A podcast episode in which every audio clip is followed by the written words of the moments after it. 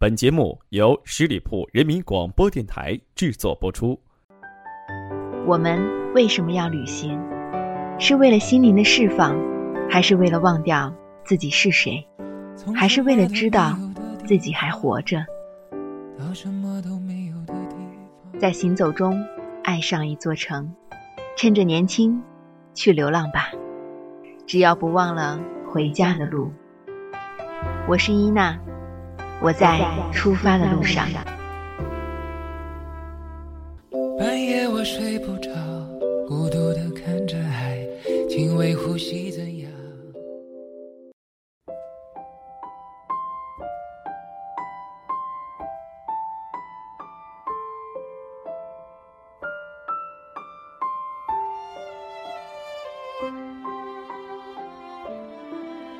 亲爱的朋友们，你们好吗？这里是十里铺人民广播电台《爱上一座城》，我是主播伊娜，感谢你今天的守候。今天我们的节目主题，带领大家一起去感受一下东游九寨的魅力。首先要非常感谢十里铺人民广播电台的主编明言，为我提供了一篇真实而又感动的旅游心情游记。接下来，让伊娜带领你。一起去感受东游九寨的魅力。那天，没头没脑的，突然又想念起了九寨。对某地有心心念念之想的，除了西藏，那就是九寨了。九寨只有去了，接近了，才能明白它的诱人之处。那年的中秋。为了遇见它最美的一面，不惜踩着十一黄金周后的余温进沟，没想到收获了意外的惊喜。原来的大部队都只是喜欢坐着旅游大巴，呼啦啦的来到景点，然后对着自己来一番搔首弄姿的摆拍。原来在大多数观光客的眼里，自己要比景色重要的多。所以，经验告诉我，即便是在九寨最黄金的季节里，只要愿意徒步走栈道，基本可以与几万大军擦身而过。你大可定定心心的与山水对话，丝毫不必担忧会被喧嚣的人声打扰。你还可悠闲地坐在栈道上，将两脚凌空晃动，感受脚底水面掠过的丝丝微风。都说九寨归来不看水，它的水动静皆宜，时而安静如斯，宝石般的水面似清澈的明镜；时而微风轻蓝，泛起层层涟漪，似璀璨的银珠；时而喘急咆哮，呼啸着冲破一切阻挠，哪怕粉身碎骨。它的水有着太多的形态，太多的颜色。太多的变换，太多的性格，这样的他，就算你层层剥开，层层递进，却还总是会被不断带来惊喜，总是会被不断撩动心弦。随着阴云雨雾，四季更替，它更是变幻万千，让人非常难以一窥其全貌，所以它始终神秘着。始终绚丽着，让人欲罢不能、流连忘返。听说九寨的冬天虽然到处白茫茫的，但湖水并不结冰。于是又心动了，开始深刻的思念起来，好想再次聆听那山间回荡的超自然的藏民晨歌。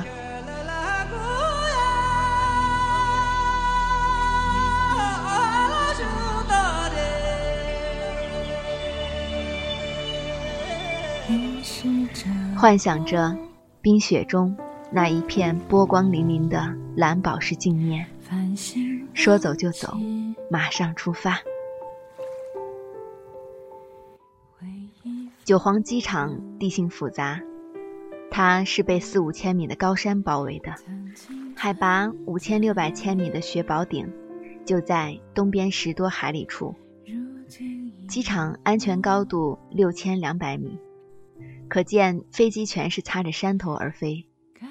据说这是国内最难飞的机场之一，因为地处海拔三千四百米，飞机在这里的空气性能已经很差了，减速缓慢，操纵迟缓，发动机没有劲儿，再加上气候恶劣。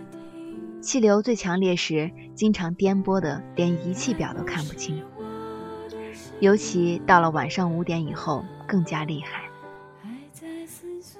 基于以上几点，所以一早就听说“九黄九黄”，十次航班九次黄，还有一次在返航。可我就是这么好运，每一次关联九黄机场的航班都非常的顺利。特别是这次到达的当晚，乘坐的是成都到九黄的末班飞机，应该是气候条件最险恶的时段，飞机却提前十五分钟到达。看来九寨是有多欢迎我这个铁杆粉丝呢？来接机的李师傅是当地人，羌族，也许是因为当地气候的影响。这个三十出头的小伙子，看起来像个四十岁左右的中年人。他很健谈，一路上和我们聊了许多，从当年九寨未开发时的穷山恶水，到现在的安逸生活，他的平时言语中处处洋溢着简单的感恩与幸福。他说，以前羌族的男人们每天的工作就是上山打猎。采药，人们常常吃不饱，穿不暖，甚至还会遭受劫匪的洗劫，在山野密林被砍了都可能无人收尸。当我盛赞当地政府对于九寨沟景区的管理和保护有效时，他说，他们羌族和当地藏人一样，信奉藏传佛教，因为信仰的缘故，他们懂得感恩。深知是旅游业拯救了当地人民的生活，所以他们都愿意为保护九寨沟而付出努力。谈到他经常接机的许多大城市来的客人，他表示了对我们这些长期生活在快节奏、高压力氛围中的城市动物们的同情。他说。他曾经也向往过大城市那光怪陆离的生活，但他现在更愿意在属于自己的一方小天地里辛勤的劳作，为一双儿女的成长而付出，安享这来之不易的简单而幸福的生活。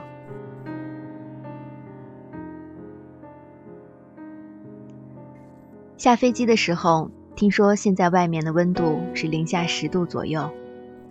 路上有冰雪，车速很慢，离目的地尚还有些距离。随着车子有节奏的颠簸，我有些困了。我看着车窗外黑蒙蒙的空气中，远处群山蓬勃起伏的影子，心中涌起了一阵温暖。在李师傅的身上，我看到了感恩，看到了安逸，看到了幸福。没有那些强烈的欲望，没有对于所谓成功不择手段的意愿。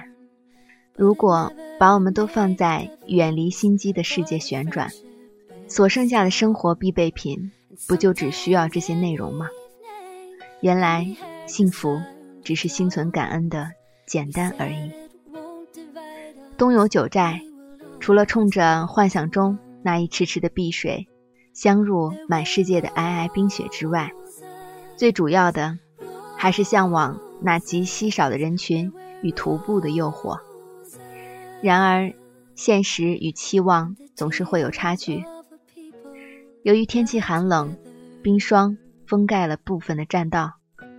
为了游客的安全，几乎所有的栈道都被封锁了，只留行驶旅游大巴的公路一侧。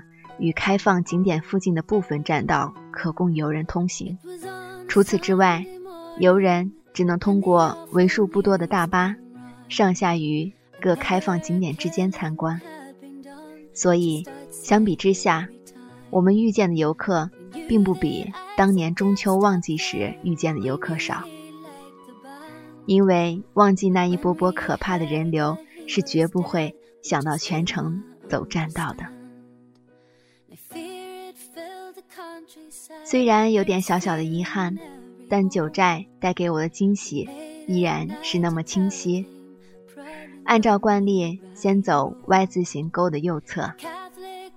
冬天车子最高只能到达建筑海，成片薄薄的浮冰，丝毫不影响水面，犹如镜面般倒映着对面的群山。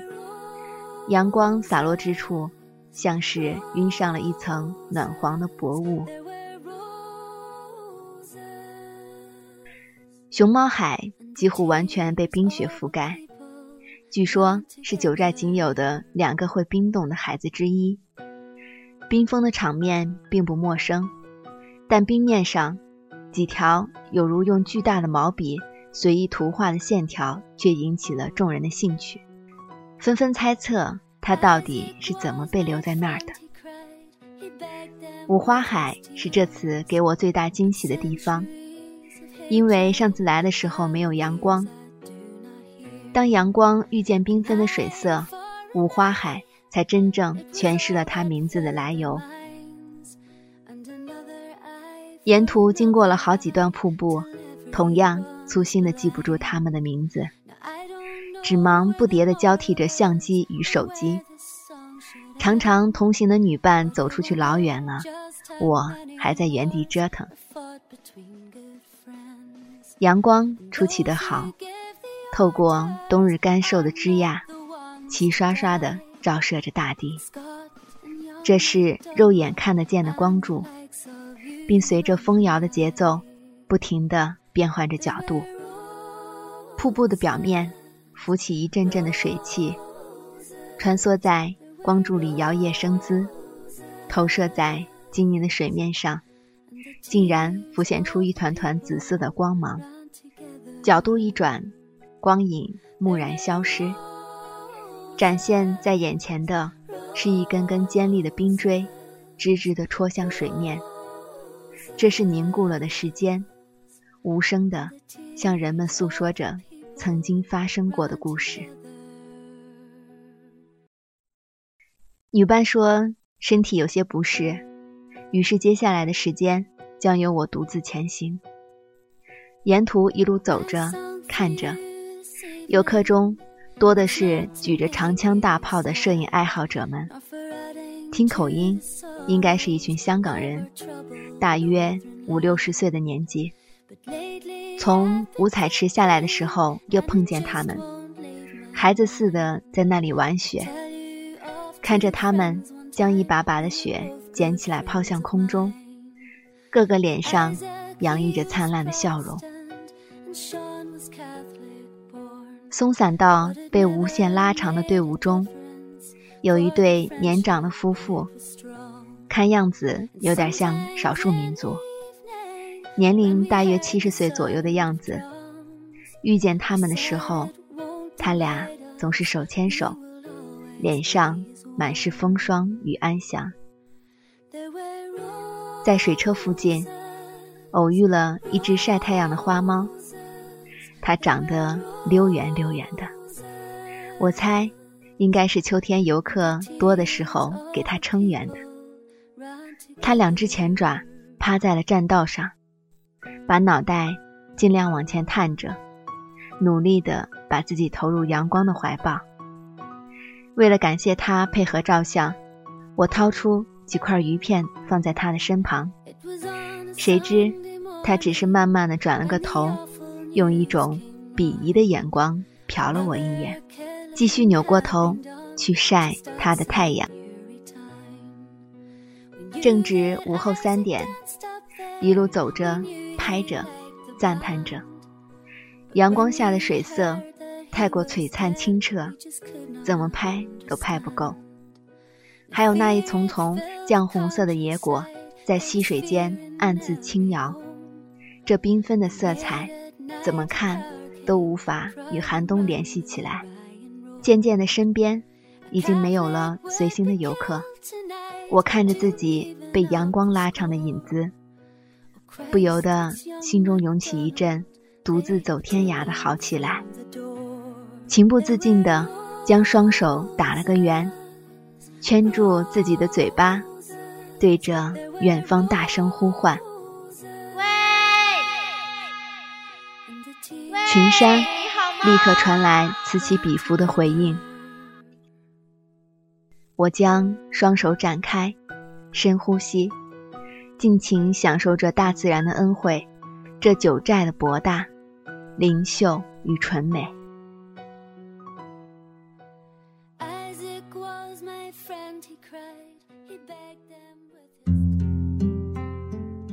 用发现的眼光看待世界，用悲悯的心情体验生活，然后。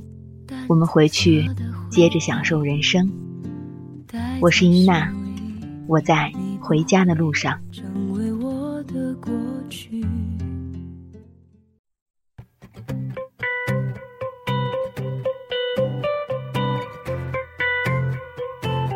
各位亲爱的朋友们，这里是十里铺人民广播电台《爱上一座城》，我是主播伊娜，感谢你继续的守候。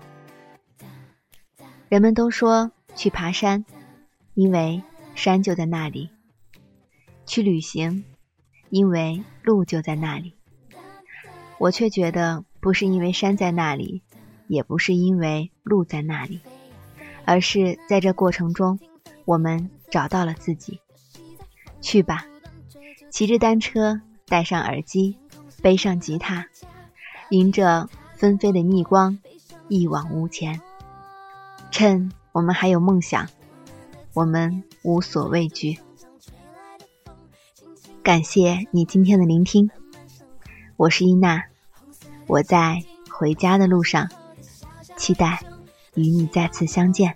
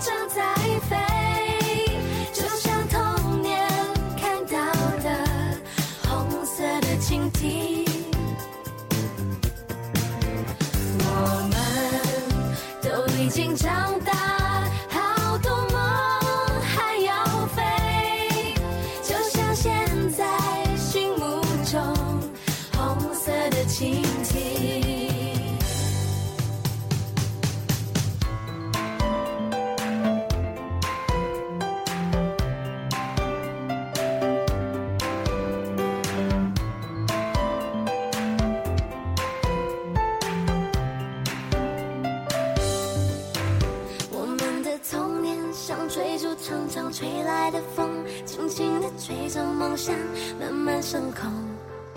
红色的蜻蜓，我小时候的小小英雄，多希望有一天能和它一起飞。